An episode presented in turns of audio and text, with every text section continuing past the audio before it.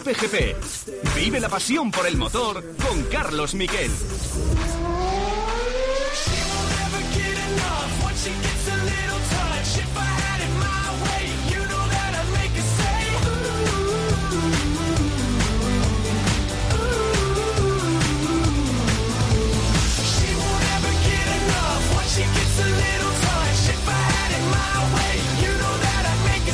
Según ha podido saber la cadena Cope, Lewis Hamilton correrá con Ferrari desde la temporada 2025. Es el bombazo del mercado de pilotos. Ayer sabíamos que iba a haber un anuncio que iba a romper todos los esquemas y este es el anuncio. Queda muy poco para saberlo de manera oficial y tiene una derivada. Carlos Sainz no va a continuar en la escudería de Maranello, pero baraja varias opciones, tiene varias posibilidades en la mesa de futuro. Una sería ir a Mercedes, al lugar que ocupaba Lewis Hamilton.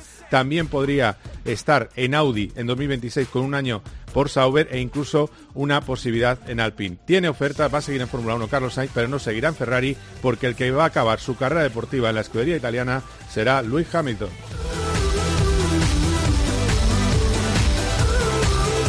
Así, así dimos la noticia, 10 de la mañana en la antena de Cope, fue primicia en radio en España y a nivel internacional, así que podemos estar contentos. Primicia también en medio audiovisual, por delante de todas las televisiones. La Sky inglesa llegó dos horas más tarde a la información. Y bueno, eh, una de las cosas que a uno le gustan en la vida es que sus compañeros se lo reconozcan y le agradezcan el trabajo. Todo empezó la noche anterior, cuando supimos a través del Correo de la Sera que se estaba fraguando ese sorprendente fichaje de Hamilton al que le cortejó durante 2023 el presidente de Ferrari, John Elkan, y le ofreció el oro y el moro. Dijo que no Hamilton, renovó por Mercedes, pero llegó el mes de enero y Hamilton, que no estaba muy contento con lo que había visto en el simulador de Mercedes, llamó a John Elkan, que le dijo, claro que estamos dispuestos. Y ahí se paralizó la renovación que se daba por segura de Carlos Sainz por la escudería italiana. Y eso es así porque tenemos pruebas gráficas de que de cómo se paró esa, eh, esa posibilidad de renovar y sobre todo podemos escuchar cómo decía el propio Fred Basser, enseguida os lo voy a poner, que se iba a hacer la renovación de los dos pilotos.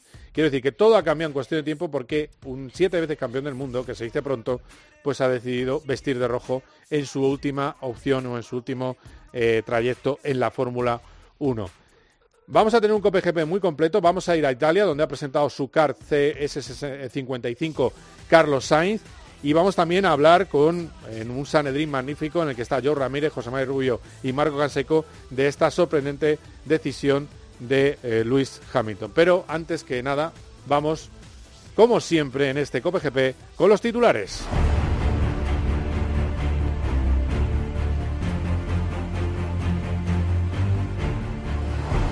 ¿Por qué se va a Ferrari, Luis Hamilton? A ver, se va a Ferrari porque ha puesto más encima de la mesa de lo que había puesto Mercedes.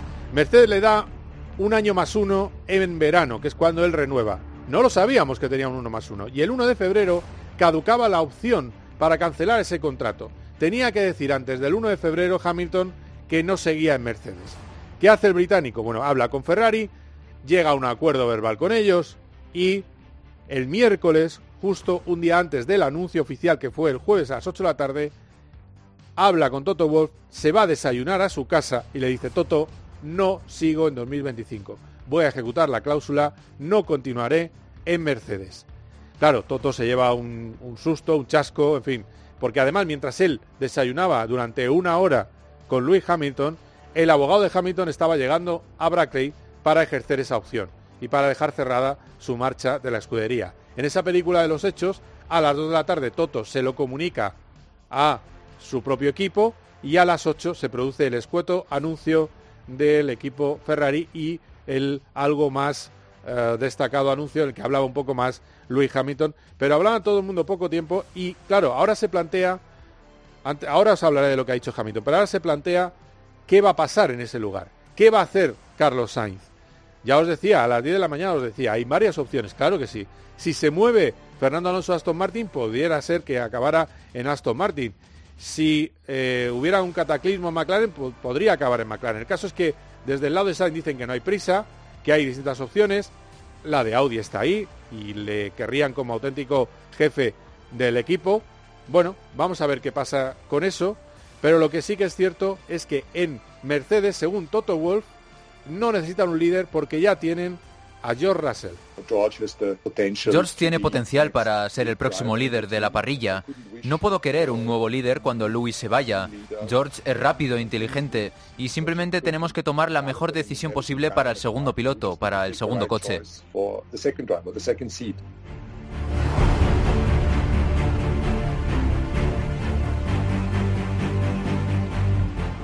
Además, ¿qué hemos tenido? Bueno, pues las primeras palabras de Lewis Hamilton y como hay una serie de teóricos de la nada, gente que no sabe absolutamente nada, que critica a los periodistas españoles porque decíamos lo que decía Ferrari, lo que decía Carlos Sainz, todas las partes implicadas hablaban de una renovación.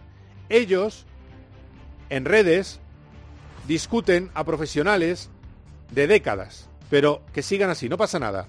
Esto os lo dedico. Estos son los últimos 20 segundos que voy a dedicar posiblemente en mi vida. Pero es vergonzoso encontrar según que menciones en redes sociales. Es una auténtica vergüenza. Pero a lo que voy.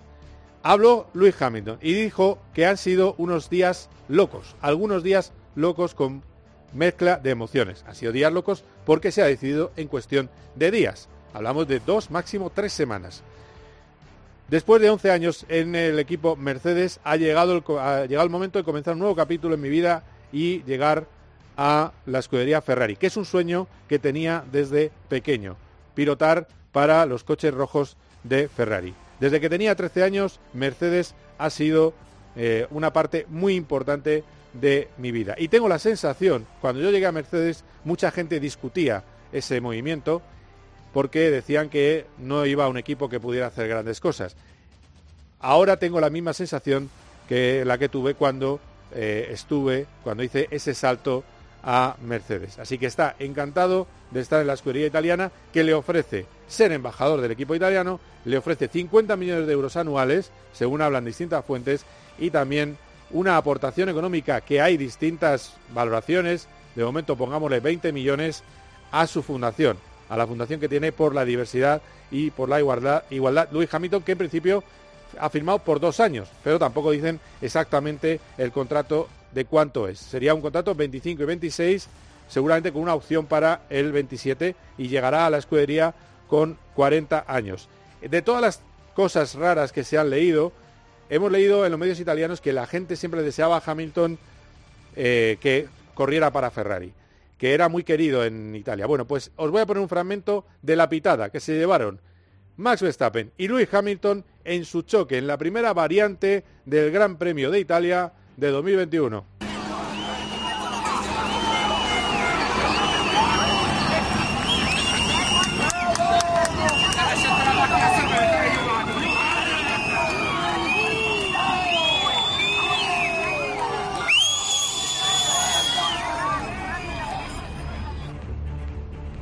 Como veis, eh, Luis Hamilton, hijo adoptivo de, Maranello. Está muy bien, podemos decir las tonterías que queramos. Aquí lo que sucede es que en el momento que Hamilton, evidentemente, vista de rojo, va a ser ídolo absoluto de los ¿sí? porque ha sido así siempre. Porque han pitado a Fernando Alonso, que, al que luego han aplaudido, han pitado a Sebastián Vettel, al que luego han aplaudido, y va a pasar lo mismo con Luis Hamilton. Pero también de ahí a decir que era algo añorado por los aficionados italianos, quizás es eh, demasiado. Para que veáis la película de los hechos, el día 15 de diciembre estuvimos en Maranello comiendo con Fred Basser.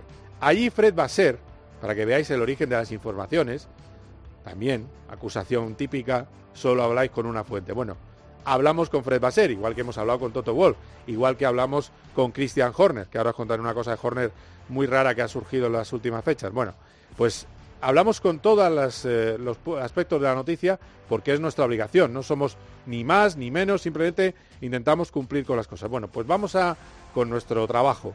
Hablamos con él y hablaba Fred Basser de las renovaciones en Ferrari que simplemente iban con un poco de retraso, pero que se iban a producir las dos. Fred Basser el 15 de diciembre. Tienen contrato nuestros pilotos hasta finales de 2024. y estamos tranquilos y miramos que Mercedes renovó a sus pilotos faltando días.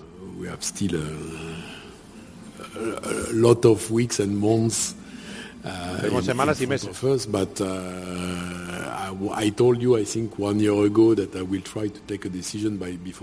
Os dije que pensaba renovarles antes de que acabara el año. Pero ha habido un, ha sido muy caótico el final de la temporada.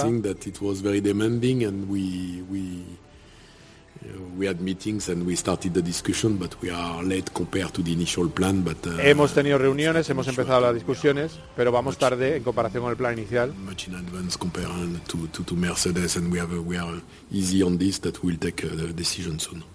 Y pero vamos con eh, pero aún tenemos mucho más tiempo comparado con Mercedes, que me hace gracia que haga esa comparación, comparado con Mercedes y tomaremos pronto la decisión. Es decir, pronto tendremos una renovación. Eso es lo que dijo Fred Basser.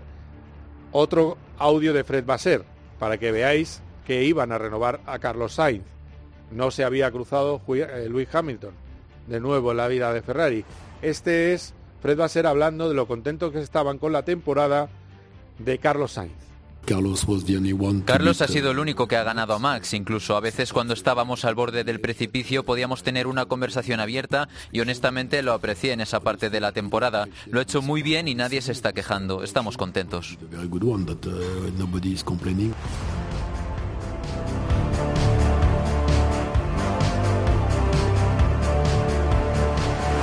En fin, yo creo que ha quedado bastante claro, ¿no? ¿Cuál es la película de los hechos?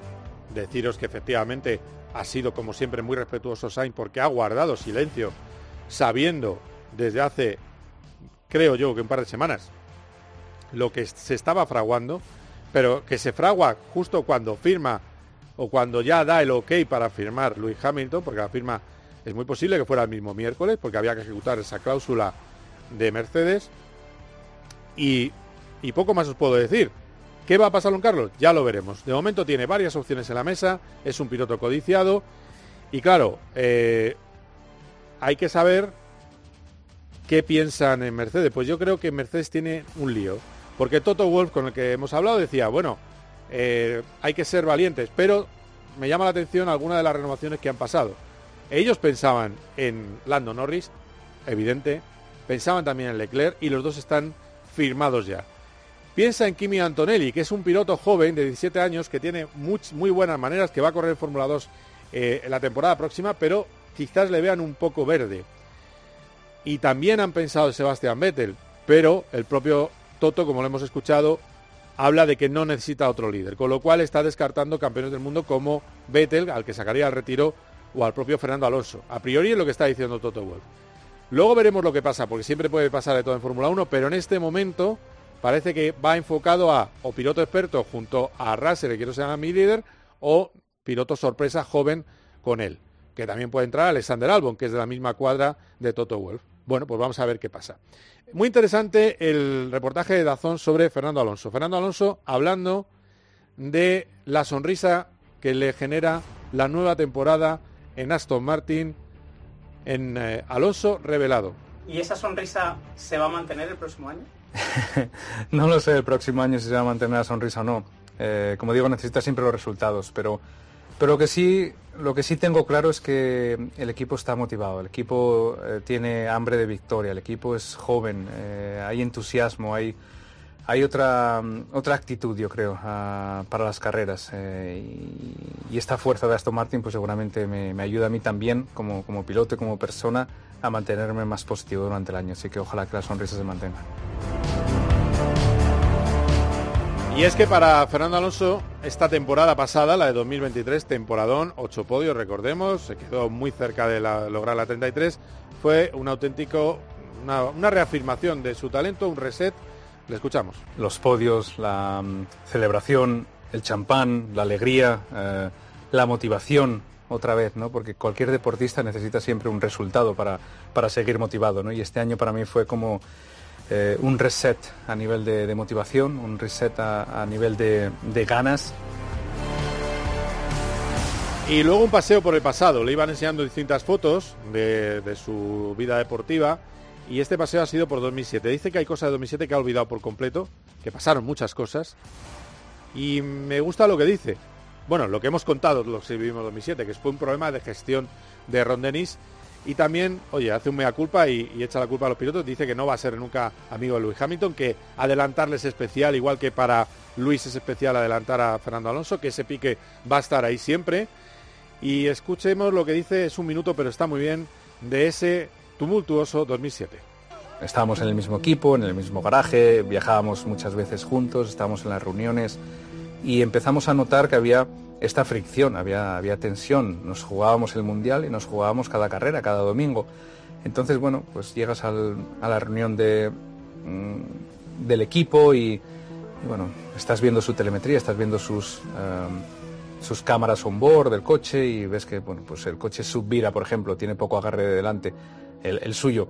Y cuando habla en la reunión, pues se queja de la parte trasera. Flavio, también teníamos un jefe que no, no, supo controlar la situación, porque yo creo que esto con Flavio Briatore, por ejemplo, no hubiese pasado, o con uh, uh, Lawrence Stroll que tenemos ahora. Hay, hay ciertos también personajes en la Fórmula 1 que se hacen respetar y otros que los pilotos tienen un poco el control de, de la situación. ¿no? Y, y, en ese McLaren del 2007 los pilotos teníamos demasiado control y, nadie nos, nos daba uh, un aviso ¿no? eh, serio.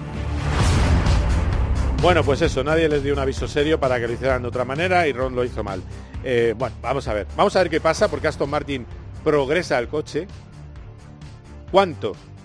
Pues hay que verle con los demás. Yo creo que la teoría hay que verla luego la práctica y ver qué hacen los eh, rivales en la pista.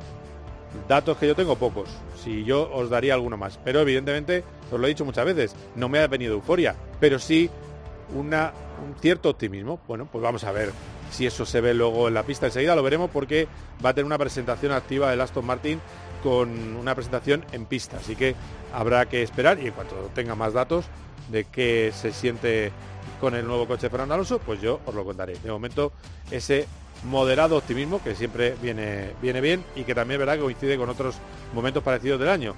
Yo porque tengo más cautela, porque también hubo optimismo a la vuelta del verano y el coche no iba. Entonces, aquí hay que verlo en la pista, vamos a ver qué pasa. Y creo que eh, esta guerra es Red Bull en un lado y luego detrás los, los demás. Es decir, Red Bull muy favorito y después Ferrari, Mercedes, McLaren, Aston Martin. Y si, cuanto más cerca estén entre esos, mejor va a ser para Fernando Alonso y también puede ser mejor para Carlos Sainz. A ver qué pasa con eso. Enseguida nos vamos a Chesena, donde está presentando su car CS55 Carlos Sainz y vamos a hablar con el periodista italiano que adelantó la gran noticia, el gran terremoto informativo o, dijo que lo que podía pasar un día después, que es Daniel Sparici del Corriere de la Sera. Después Tertulión y por último un poco de motos con Borja González, porque el más rápido de momento en los test de MotoGP está siendo el tiburón de Mazarrón, Pedro Acosta.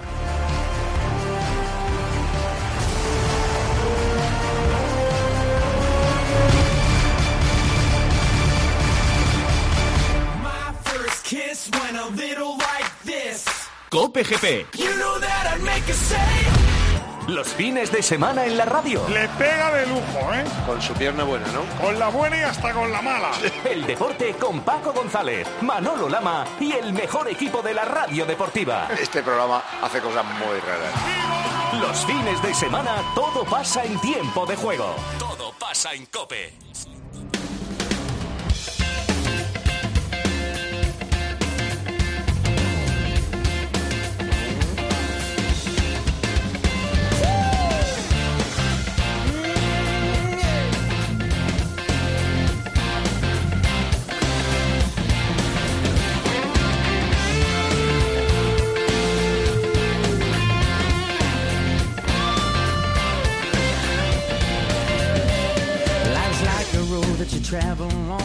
Era la persona más buscada, Carlos Sainz, y hoy ha estado presentando su nuevo kart, el kart CS55. Recordemos que hace años Fernando Alonso, el FA Alonso Kart, bueno, pues ahora presenta el CS55 Racing Car. Lo ha presentado en el circuito de Cremona y tenemos ya las primeras palabras de Carlos Sainz hablando de estos días.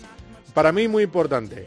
Habla de dos semanas. Pues eso, hace dos semanas que sabe que venía el terremoto pero, claro, faltaba saber si al final se llegaba a un acuerdo o no. y como siempre ha sido el más discreto, el que menos ha hablado, Carlos eh, Sainz, que mantiene ante todo la educación. Voy a doblarlo a continuación, pero quiero que escuchéis el tono, seriedad y concentración. Carlos Sainz.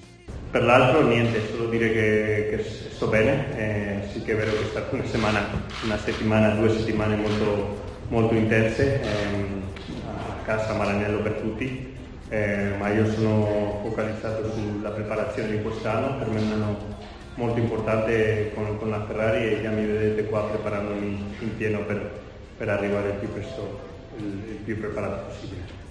Eh, bueno, muy sencillo, estoy bien, han sido, dice primero una semana, dos semanas muy intensas en casa, también para Ferrari, y yo lo único que puedo decir es que estoy centrado en la temporada y en hacer una campaña con Ferrari lo mejor posible.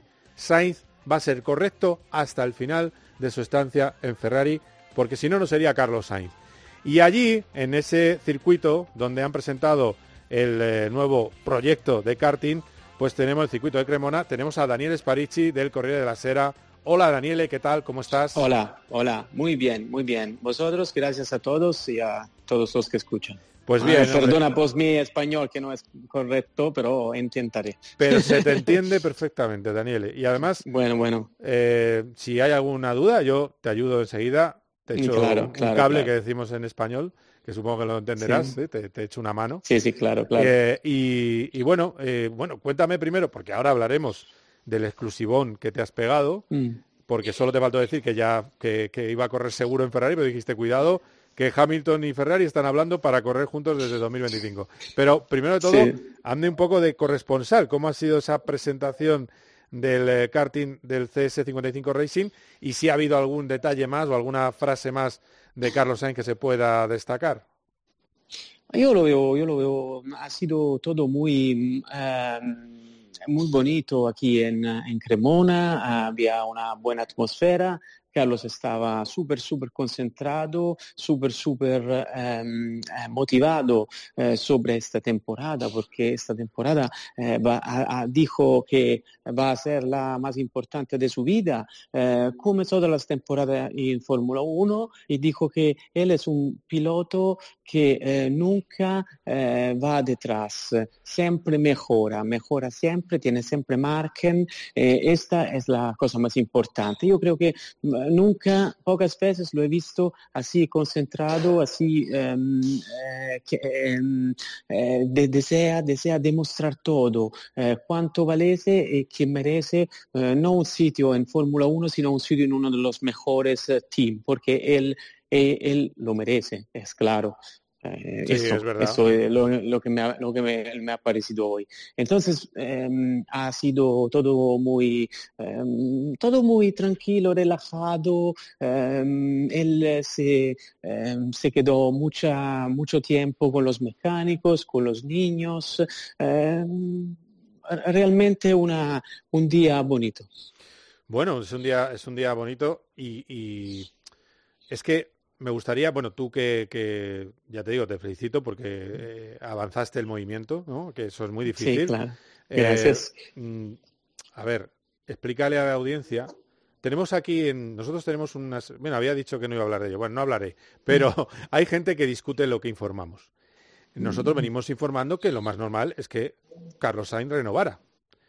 Explícame qué cambia de esa comida que estábamos con Fred Basser, en la que se daba por hecho la renovación de Carlos Sainz claro, a, que al final esté ahí Luis Hamilton. Yo esto no lo sé, pues que has cambiado algo, algo, algo en la cabeza también de Luis, ¿eh? Mm. puede ser. Yo no lo sé, no esto no, lo sé, no, no, tengo elemento para decirlo, porque Ferrari estaba contenta, eh, feliz de continuar con Carlos y Carlos de, feliz de, renovar con Ferrari. Pues que cada vez de vez en cuando, ¿sabes? El bombazo de mercado, ¿no? Que sale sin esperar, eso ha salido eh, para mí, porque en serio, em, eh, totalmente inesperado este, eh, totalmente. Efectivamente, mira, me alegra que me lo digas, porque es que a mí me dice la gente, es que mira que no enterarte, digo, bueno, no enterarme, algunos no, no, no, no, Es que nadie los, esperábamos, ¿no? No, no, no, nadie lo esperaba y nadie eh, se, se, convirtió en realidad en el momento más difícil e increíble de la carrera de Hamilton, porque si te, si te imaginas, en pasado eh, eh, c'erano state, hubieran estado muchas ocasiones de contacto entre Ferrari y Hamilton. Y ahora parecía imposible hasta la, eh, después de la renovación en agosto. Eh, entonces, esto, para mí algo ha cambiado en la cabeza de Hamilton, pero eso es un, es un sentido, no es un, un, una noticia o algo.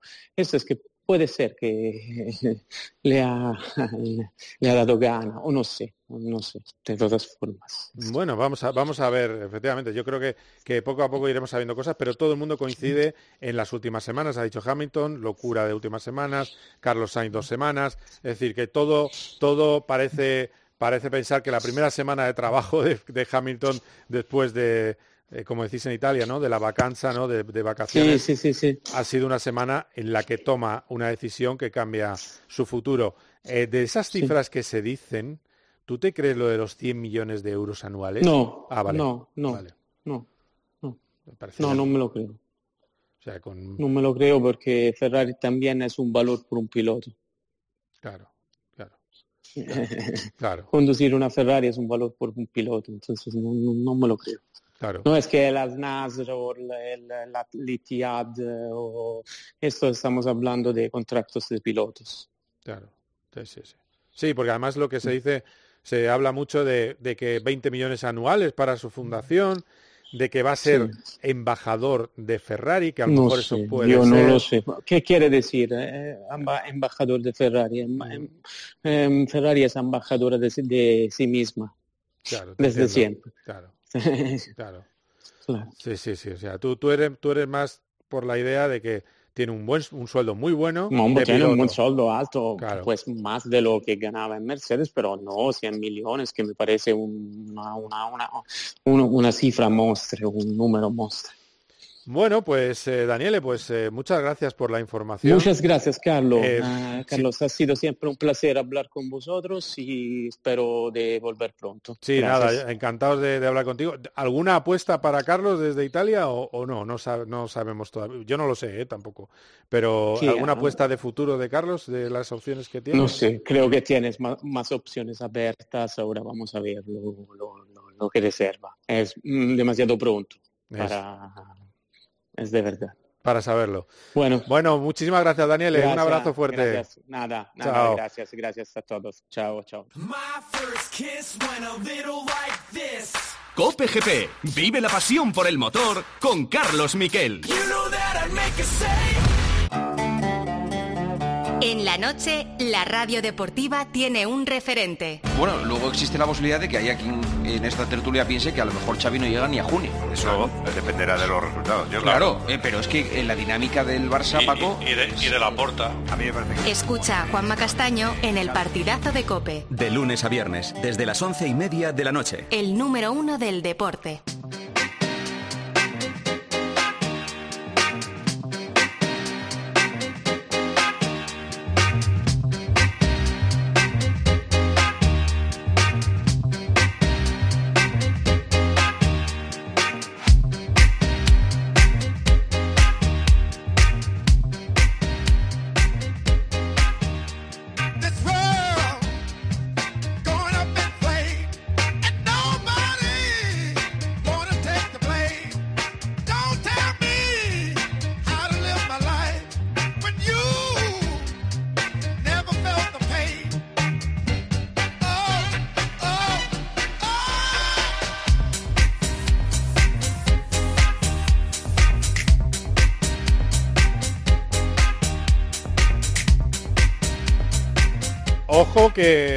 Surgiendo muchas noticias. Vamos a ir con la tertulia.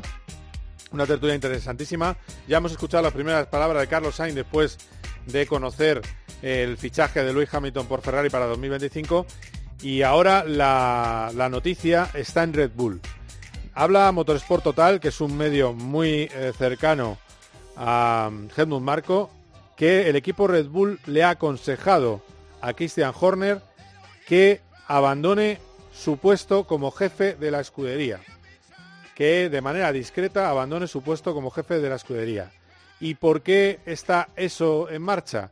Porque han acusado a Christian Horner de un comportamiento inapropiado con un empleado, puede incluso que sea una empleada, eh, más bien parece que es una empleada, pero no se ha determinado, comportamiento inapropiado, se lanza una investigación por parte de alguien externo a Red Bull, eso es lo que hay oficial, y ahora empieza a haber el rumor, ya os digo que lo dice Motores por Total, de que Horner podría dejar su puesto por este suceso al frente de Red Bull, que sería otro auténtico terremoto en la Fórmula 1. Pero vamos a hablar del terremoto anterior, porque no vivimos para sobresaltos, y el terremoto anterior es Hamilton a Ferrari en 2025. Vamos a hablar pues con auténticas autoridades de esto. Vamos a hablar primero de todo con alguien que es jefe de equipo, que le tengo que preguntar, que ha sido jefe de, eh, equipo, que le tengo que preguntar si él hubiera fichado a Hamilton en este momento, teniendo a Sainz y Leclerc como pilotos, que por supuesto es Joe Ramírez, jefe de McLaren en la época dorada. Hola Joe, ¿cómo estás?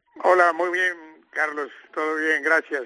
Bueno. es, una, es una pregunta muy, muy, muy, muy difícil, porque Carlos lo estaba haciendo bien, cada año mejor, y tomar a uno que ya no tiene nada que conseguir más en la Fórmula 1, pero que también es, sigue siendo muy bueno y que claro, firmar con Ferrari le va, le va a dar otro empujón para otra más, más adrenalina, como le pasó a Fernando cuando tiene un coche que va un poco mejor, pues volvió a sus tiempos antiguos, ¿no?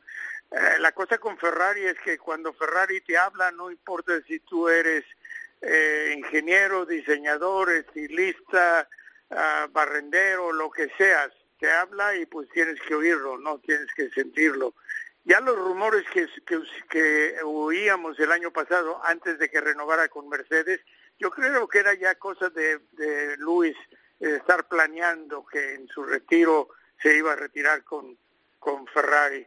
Y la verdad que entiendo que como él dice que fue la decisión más dura que ha tenido en su vida y lo entiendo perfectamente porque me pasó a mí cuando en los 90 Ferrari me llamó pues eh, inclusive inclusive mi, mi jefe Ron Dennis dice pues mira si Ferrari te llama Ferrari es el más grande nombre en la Fórmula 1 y lo seguirá haciendo.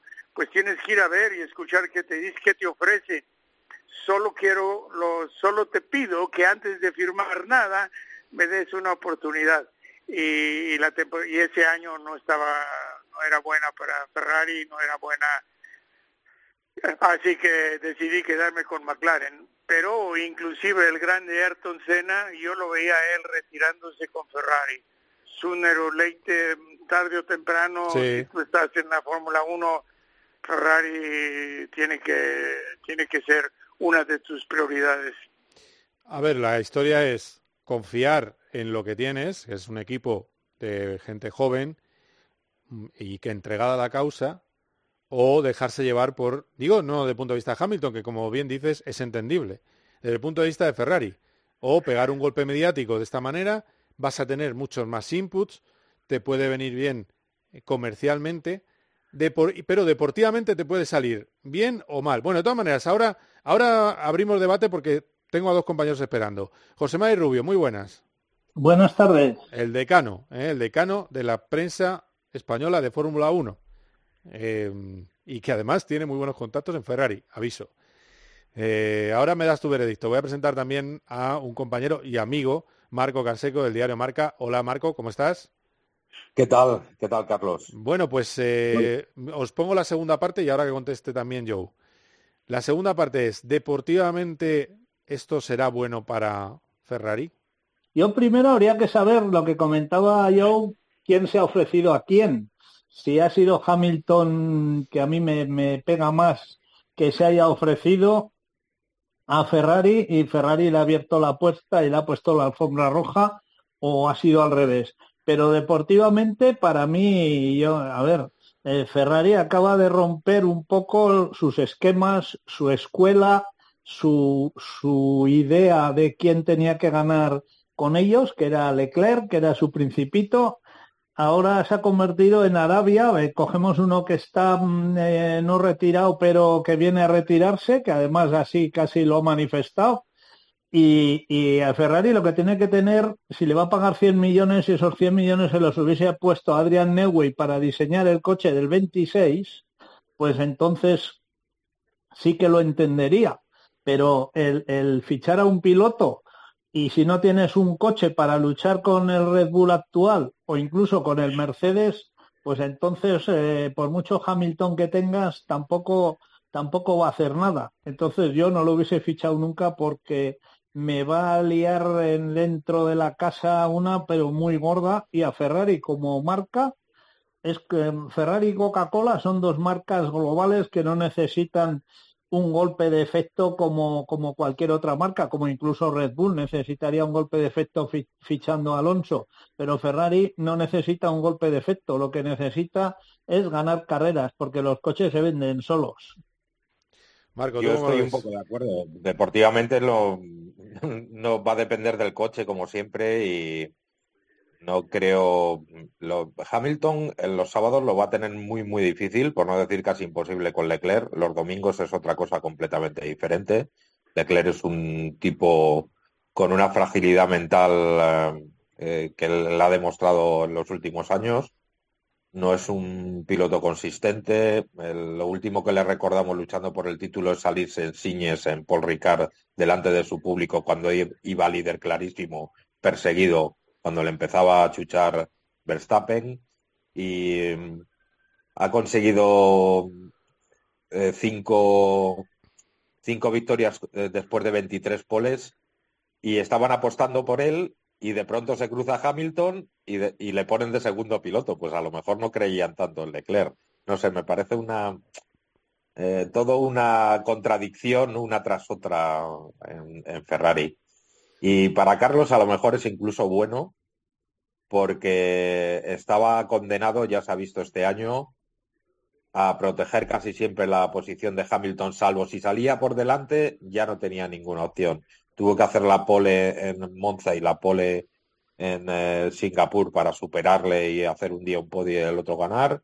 Y si no estaba perfecto siempre era casi imposible. Y luego lo que le hicieron al final de temporada también con el coche que no le repararon.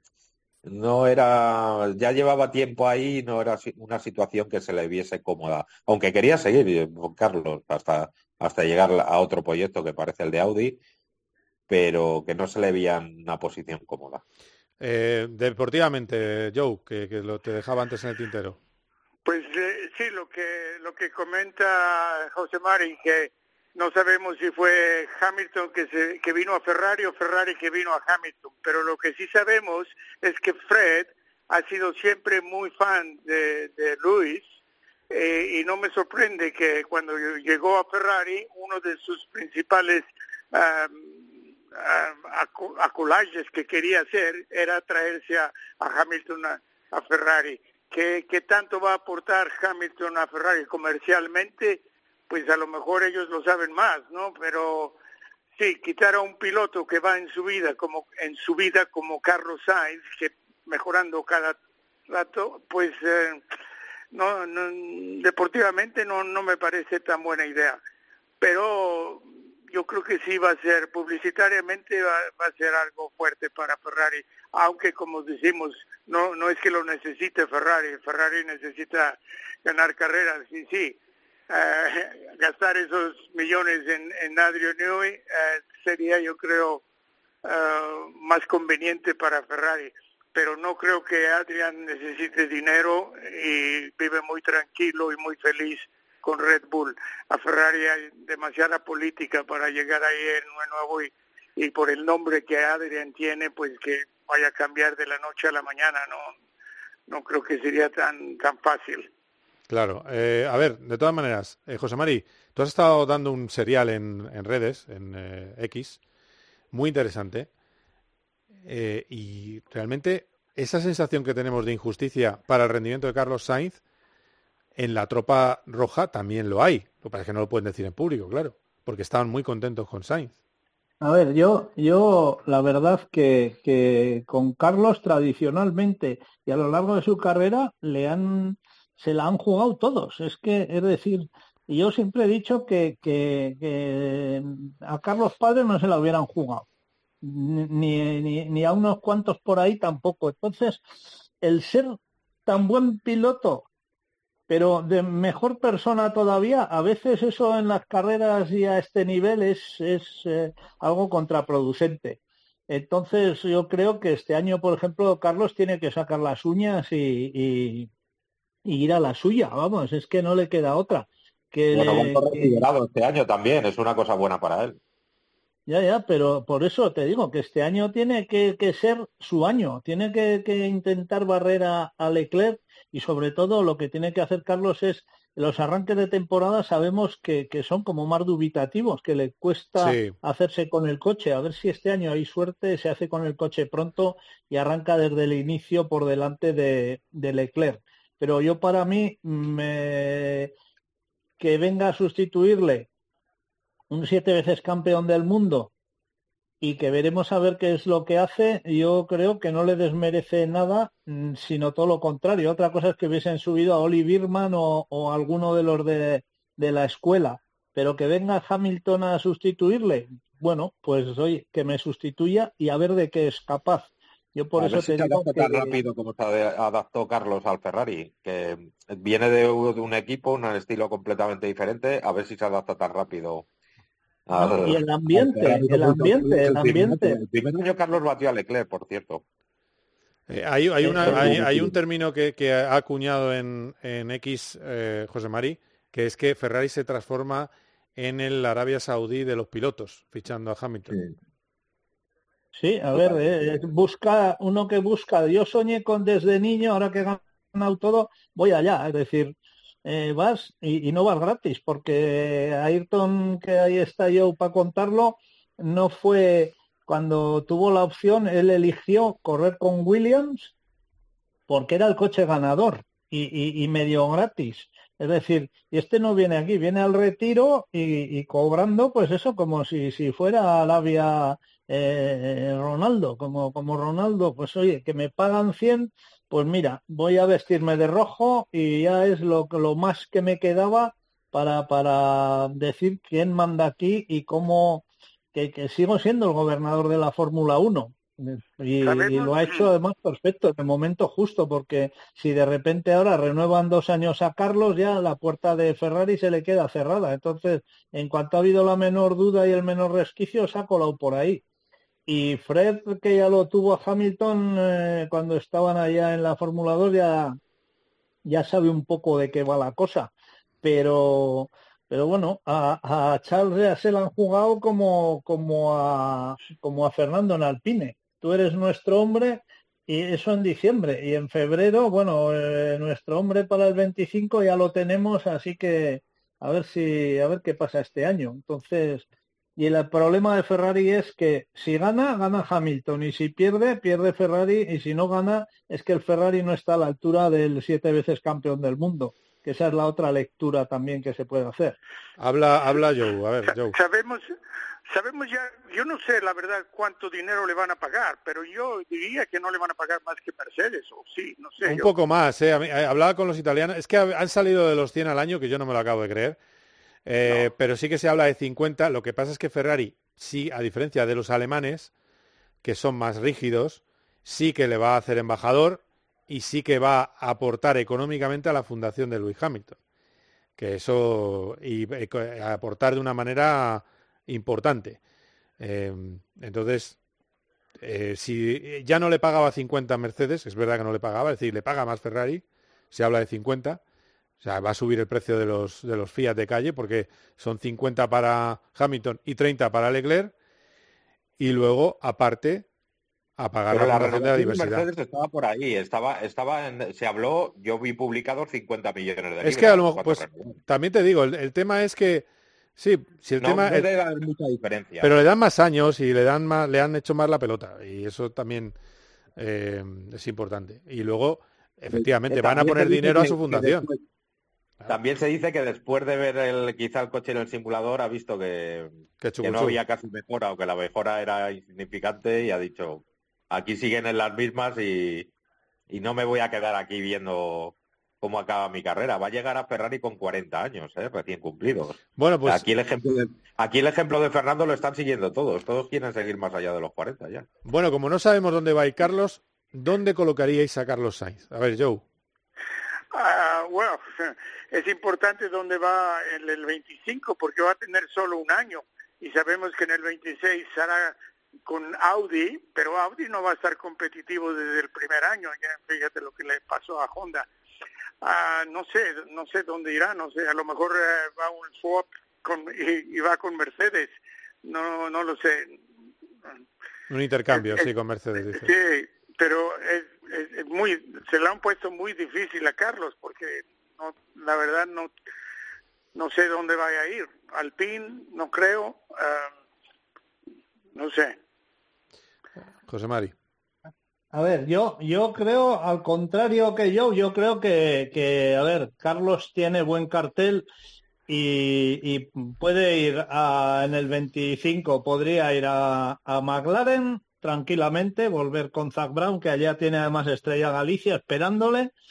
Podría ir a Mercedes, que el Toto dice que se puede lanzar a la piscina y puede ofrecerle a Fernando, puede ofrecerle a Carlos, o, subirse él, porque en la desesperación, pues vete tú a saber qué se le ocurre. dicen que Alando hay, que quieren Alando. Pero Alando tiene contrato, ¿no?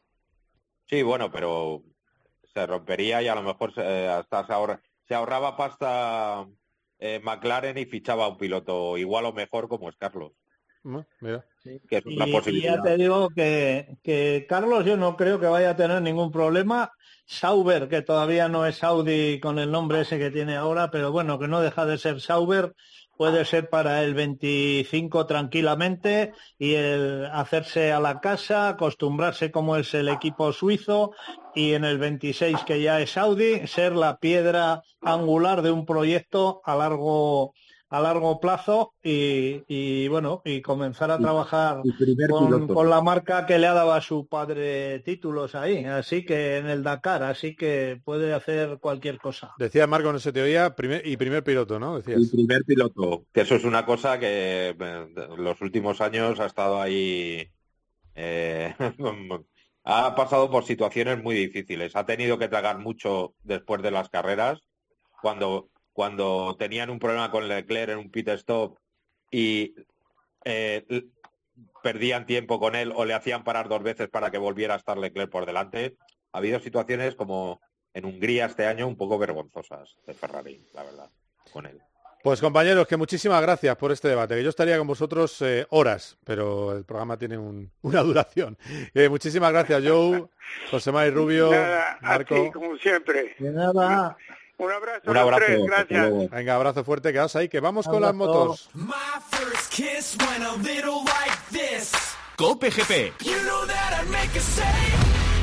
Por la noche en la radio. Todo lo que ocurre en el deporte y las exclusivas de Juanma Castaño. Elena le dijo, si ganas la Champions, ¿te vas? Sí. ¿Realmente estamos pensando que si el Barça gana la Champions, Xavi se va a ir? También se puede ir en lo más alto, ¿no? Ganando la De lunes a viernes, de once y media de la noche a una y media de la madrugada, todo pasa en el partidazo de Cope. El número uno del deporte.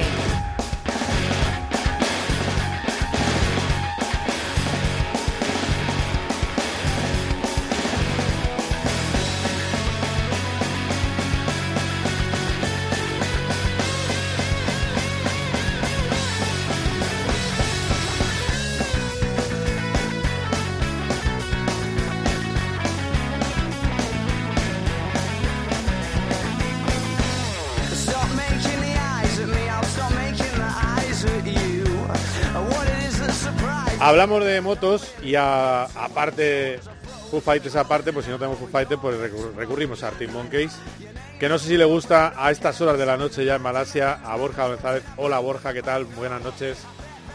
¿Qué tal, Carlos? Sí, van bien a cualquier hora. Ah, vale, vale, vale. Pues mira, vamos a subir un poquito, sube un poquito.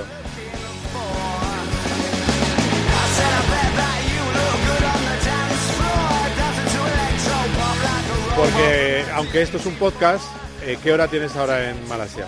Que me gusta mucho a mí esa tontería eh, radiofónica.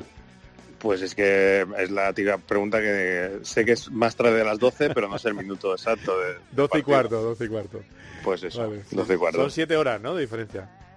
Siete horas, siete horas, sí, tienen ahora aquí con respecto a España. Bueno, mañana, mañana tienes jaleo desde bien pronto, ¿no? A las 9 de la mañana saldrán las motos a la pista. Eh, y No, no, salen, salen un poco más ah, tarde. más tarde. a, las, a las 10, que tampoco se entiende muy bien por qué, porque realmente aquí podrían empezar a rodar mucho antes por las temperaturas. Una vez que hay eh, luz, pues la pista está perfecta, pero bueno, eh, estamos acostumbrados a poner esos horarios.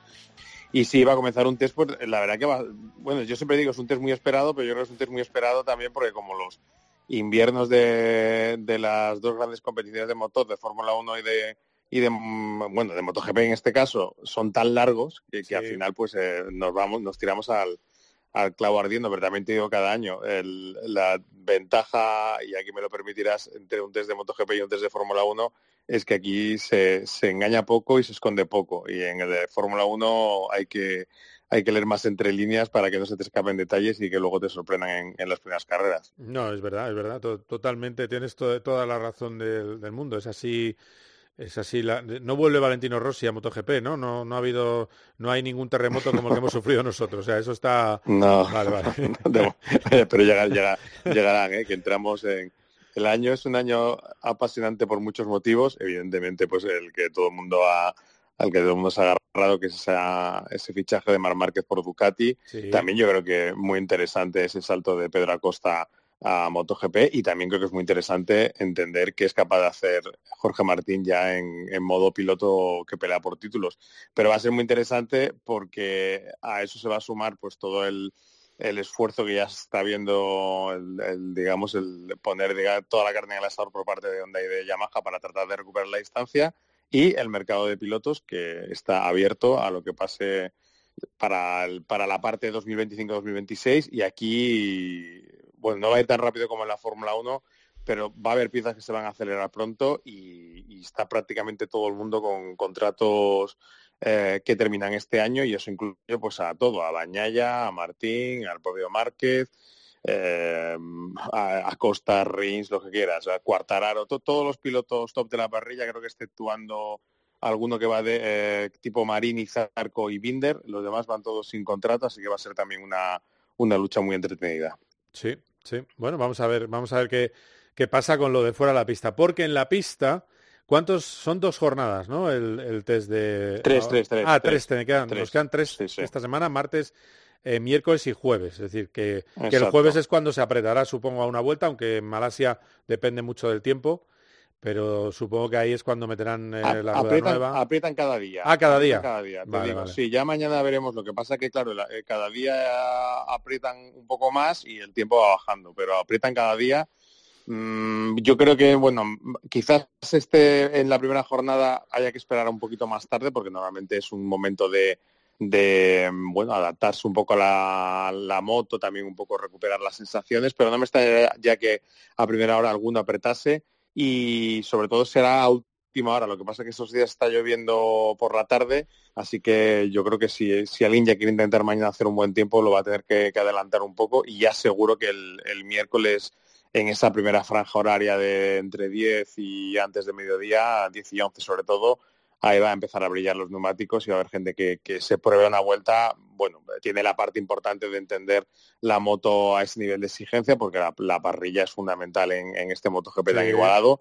Y porque, bueno, luego también, pues, eh, son, si están ahí y son pilotos es porque tienen ese, ese hambre de ganar hasta hasta en las chapas. Y entonces, eh, si ves que tu compañero aprieta hace un tiempo, pues tú quieres salir y apretar y hacer un tiempo, aunque luego salgas a la prensa y digas que no, no lo he intentado demasiado, yo estaba pensando más en el ritmo. Vale, eh, lo primero que hemos tenido son los días previos. Y en la previa, el tiburón de Mazarrón va muy rápido. Ha sido el más, el más veloz Y, y le ha ganado a, a Pole Pargaró, que está habituado a la moto y que es, ya lo sabemos, un piloto muy rápido y ha hecho mejor tiempo que él y que Dani Pedrosa. Es decir, que, que ya empieza a dar sus síntomas ¿eh? de clase. Sí, a ver, o sea, en esta parte hay que hacer lecturas con un poco de cuidado. Yo siempre soy muy cauteloso con esto. Creo que, o sea, que es eh, lo que es evidente es que es rápido, eso lo sabe todo el mundo. Es un piloto que normalmente no ha acostumbrado mucho a conseguir poles tanto en Moto 2 como en Moto 3 y, y, con esta moto pues se ha conseguido ser rápido más fácilmente. Es verdad que falta por, por mm, desembarcar el, séptimo de caballería, octavo de caballería en este caso, Ducati, porque ellos son los que van a marcar el, verdadero nivel.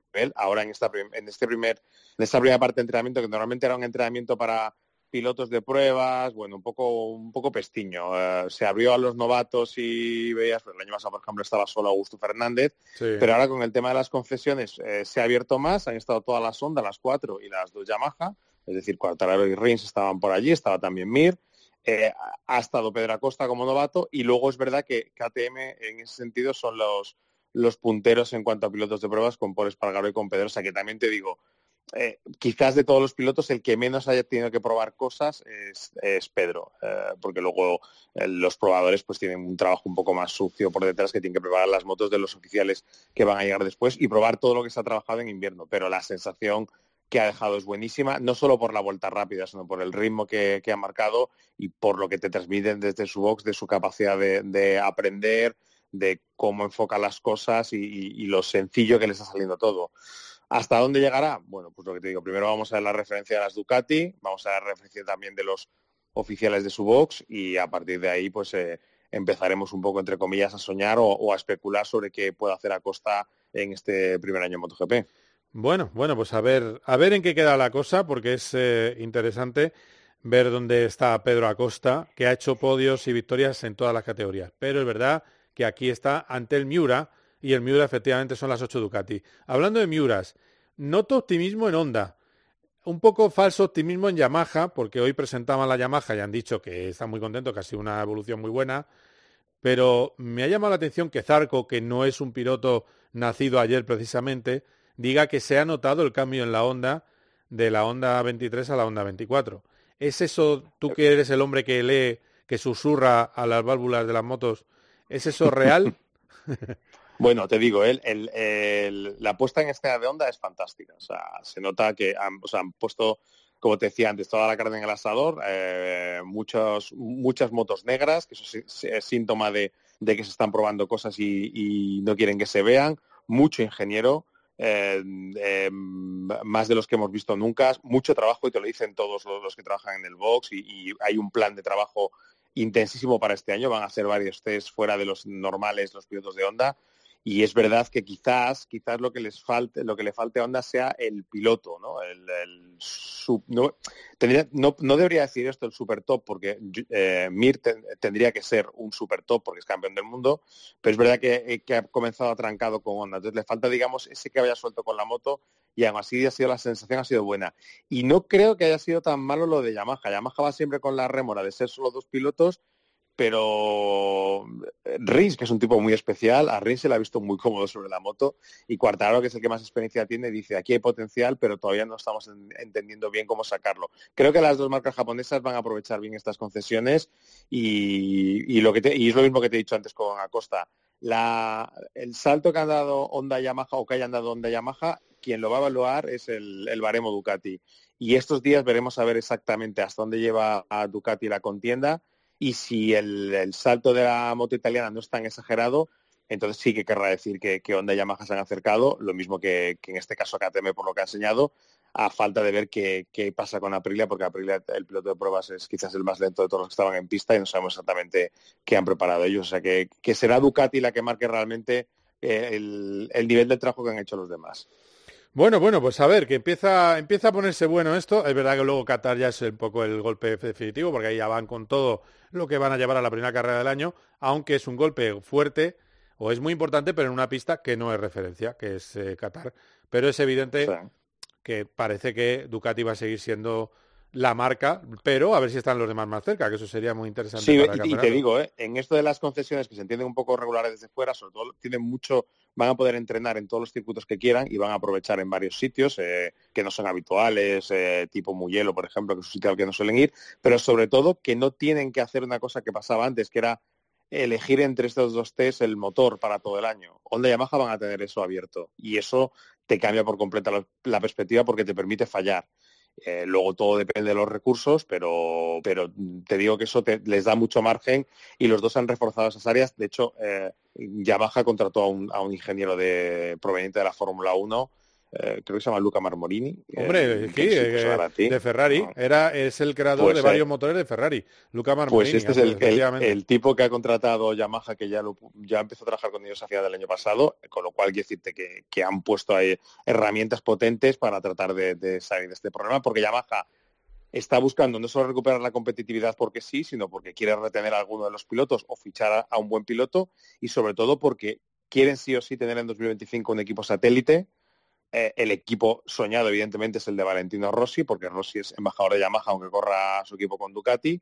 Y para poder captar un equipo satélite tienes que ofrecerles una moto golosa Ahora mismo no lo es la Yamaha, ahora mismo es muy golosa Ducati, pero ese es un trabajo que tiene que hacer Yamaha este año, o sea que ellos tienen eh, también muchas misiones en, este trabajo de desarrollo y por eso se están empeñando tanto. Muy bien, pues vamos a estar atentos estos tres días y ver dónde está Mar Márquez y como dice, eh, decía el otro día en eh, COPGP el tiburón de Mazarrón, está Pedro Acosta, está, estaba sin forzar en Valencia y empieza ya a sacar la, la patita Manuel que, que, por cierto está viviendo un mal trago allí en Malasia porque eh, hoy ha fallecido eh, su abuelo, con el que estaba muy unido, el abuelo de Mark y de, Alex eh, Márquez, y, lo ha recordado en, redes sociales. Porque por muy mayor que sea, eso siempre es una pérdida y una pérdida dura para cualquiera. muy bien, Borja, pues a seguir por ahí. ¿Estás en el hotel de al lado del aeropuerto? Clásico. Un clásico. Y creo que es el segundo sitio donde tercer sitio donde más he dormido en mi vida. Casa, mi casa, la de mis padres y luego ese hotel. Ah, o sea que estás un poco, que te entra ya un poquito de, te da un poco de raspa el hotelito ese, sí. Bueno, bueno. No, pues ya, te, ya, te, falta, me vengo con una foto y la pongo ya en la, mesilla para que parezca, para que parezca mi habitación. Claro, dices lo de siempre, ¿no? Dices, llegas allí, oiga, no, Exacto, póngame lo de siempre. Te, abrazan, te, abrazan los de la puerta. Oye, yo, cuando, cuando quieras hacemos un comunicado oficial de tu futuro en televisión, pero eso cuando tú quieras. ¿Eh? Que ahora se lleva eso. Ahora se lleva eso, ¿eh? Hay que hacer comunicados. Sí. todavía, no es mi estilo. vale. De ahora en adelante, tal. Bueno, en fin, que le vais a escuchar en copy y le veréis eh, próximamente. Gracias, Borja, ¿eh? Un abrazo. Un abrazo, Carlos. Venga, chao.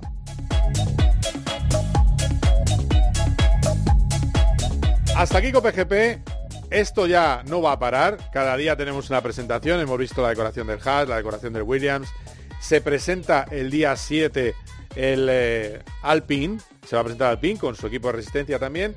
Y ojo que vienen curvas, ya os lo he dicho antes, va a probar Fernando Alonso en eh, Jerez estos dos días.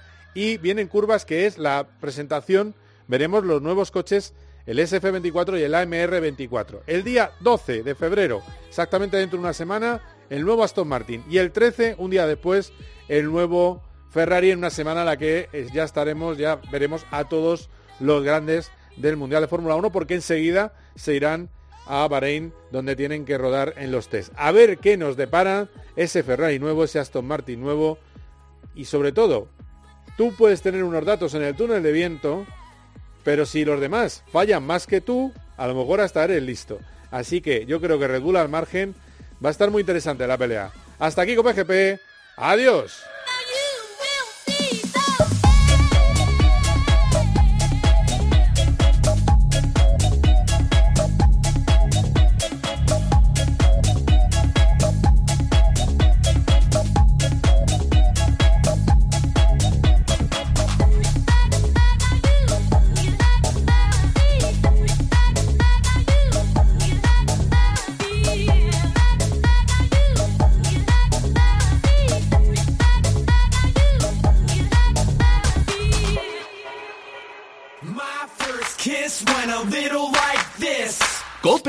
Vive la pasión por el motor con Carlos Miquel.